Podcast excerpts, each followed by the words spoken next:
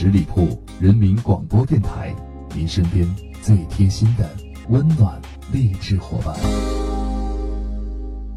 十里铺人民广播电台《密史趣谈》量子播讲。今天咱们来研究的这件事情啊，是朱元璋为什么不杀汤和？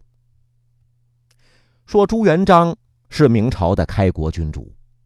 他是摧毁了异族统治的政权，并且恢复了汉民族政权的民族英雄。他结束了动乱的时代，建立了一个稳定的王朝，使得百姓啊能够安居乐业、休养生息。照理说，他是一位伟大的帝王啊，那应该会受到大家的肯定，歌颂他的功德，他的名声啊应该会远扬后世。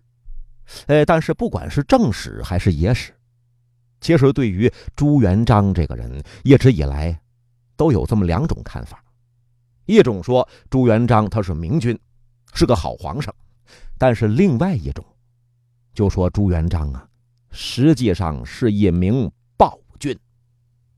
啊，说朱元璋是明君的理由，刚才说了很多了，不需要多讲。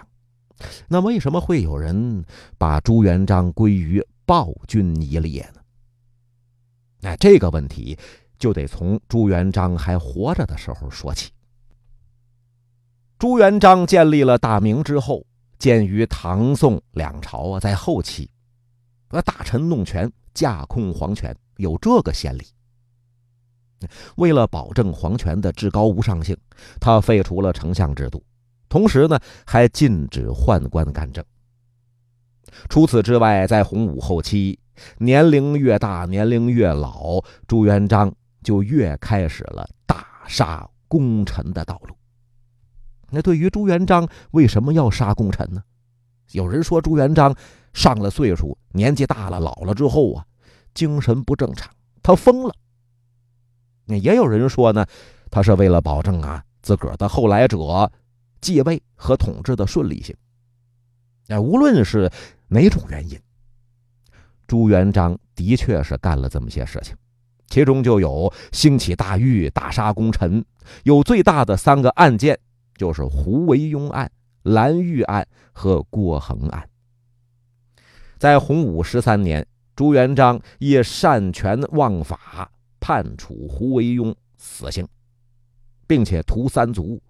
这事儿到这儿啊不算完，六年之后。又以胡惟庸通倭这个罪名追杀余党，连太师李善长都被株连处死了，一起杀的达到有三万多人。到了洪武十六年，朱元璋又依据有人告发蓝玉呀要谋反，根本没有什么成名的证据，就用这个罪名把蓝玉又给宰了，也是屠三族。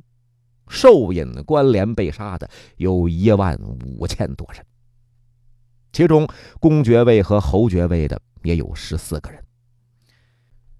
这些被杀的人当中，其中大部分那可都是开国的元勋和功勋卓著的大将军、大臣，这牵涉面当时太广了。哎，老百姓们一听，这简直是骇人听闻呐！皇上对他身边的哥们兄弟啊，大臣都这样，那对我们得什么样？当时这些个案件可就引起了民间这个民心惶惶。啊，这个事情发展到这儿，这可就要说到咱们刚开始要讲的这位汤和了。汤和是什么人呢？汤和可也是大明朝开国元勋之一呀。可但是汤和不但没有受这些个罪名的牵累，啊，没有被牵涉其中，哎，他还受到朱元璋的恩泽，啊，赐居凤阳，死后追封东欧王，世襄武，给他这么大的荣誉，这是什么原因呢？这为什么朱元璋放了汤和一命？那把其他的这些个哥们兄弟一起起事的这些位元勋都给宰了呢？那唯独汤和能够善始善终啊！先从感情方面来说，汤和和朱元璋他俩是老乡啊，是同乡啊，并且两个人住的呢非常的近，两个人的家只隔了一条街，可以说是从小一起长大的发小，那是拥有深厚的情谊。所以说，考虑到这一点，呃，朱元璋啊，对汤和心软。你再从君臣的关系来说，汤和非常的忠于朱元璋。那并不仅仅是从朱元璋作为皇上，呃，当帝王开始的，而是从成为朱元璋的手下之后，就是一直尽忠职守，对朱元璋是要多好就有多好。汤和比朱元璋大三岁，而且还是他写信让朱元璋来参加。郭子兴起义军。那后来，朱元璋很快呀做到了比汤和还高的职位，并且在攻克徐州的时候，汤和更是还成为了朱元璋领导的部下。但是汤和对这件事情啊没有不满，也没有嫉妒，而是恪守本分。当时朱元璋是领军的总管，他下边啊还有很多的大将军，这些大将军和朱元璋都是同辈。那都是高傲的人呐，所以朱元璋一下子坐到他们顶上了，这些人都是极为不满，因此之上对朱元璋发号施令，很多时候啊都不能够按照要求完成。啊，我理你朱元璋干嘛呀？我们一起起事的，啊，你现在指手画脚，咱们不听他的。当时很多人都有这个想法，哎。汤和就是众将官当中唯一的一个能够听得进去朱元璋说话的人，呃，唯一的一个能够听从朱元璋指挥的人。那朱元璋能不看重他吗？他越这样，朱元璋是越高兴啊。人是感情的动物，两个人从发小一直长到从军一起来的起义军中，甭管职位高低，互相感情甚笃。而汤和又是甚会做人呐？你指挥我干嘛我就干嘛，你不出大格，呃，当时朱元璋也不可能出什么大格。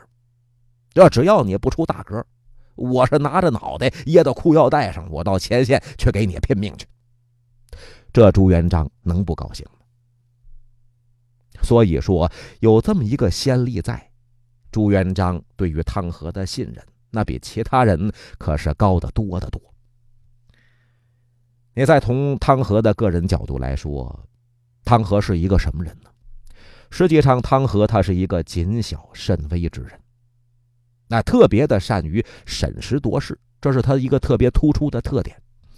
他老早啊就看到了朱元璋想要铲除重臣了，对于朱元璋这个心思，哎，他是早有谋划，心里话想，我可不能跟他们走同样的一条路，那样的话。于己于国都无大利啊！他看出来朱元璋啊，想要为自个儿的后继者呀铺平道路的这个心思，得让自己的子孙后代呀好好的统治大明朝啊，不能让这些个朝臣呢、重臣呢、官员呢、大将军呢祸害自个儿的子孙。所以说，汤和看明白这点之后，不贪权，不恋官。抓准机会呀，就跟朱元璋请辞。啊，我功成名就了，大明朝现在江山的稳固。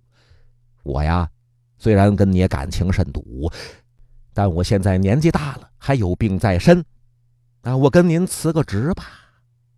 他是放下了手中的权力，用这种方法就获得了朱元璋的信任，才能够到后来比谁活的时间都长。得以善终。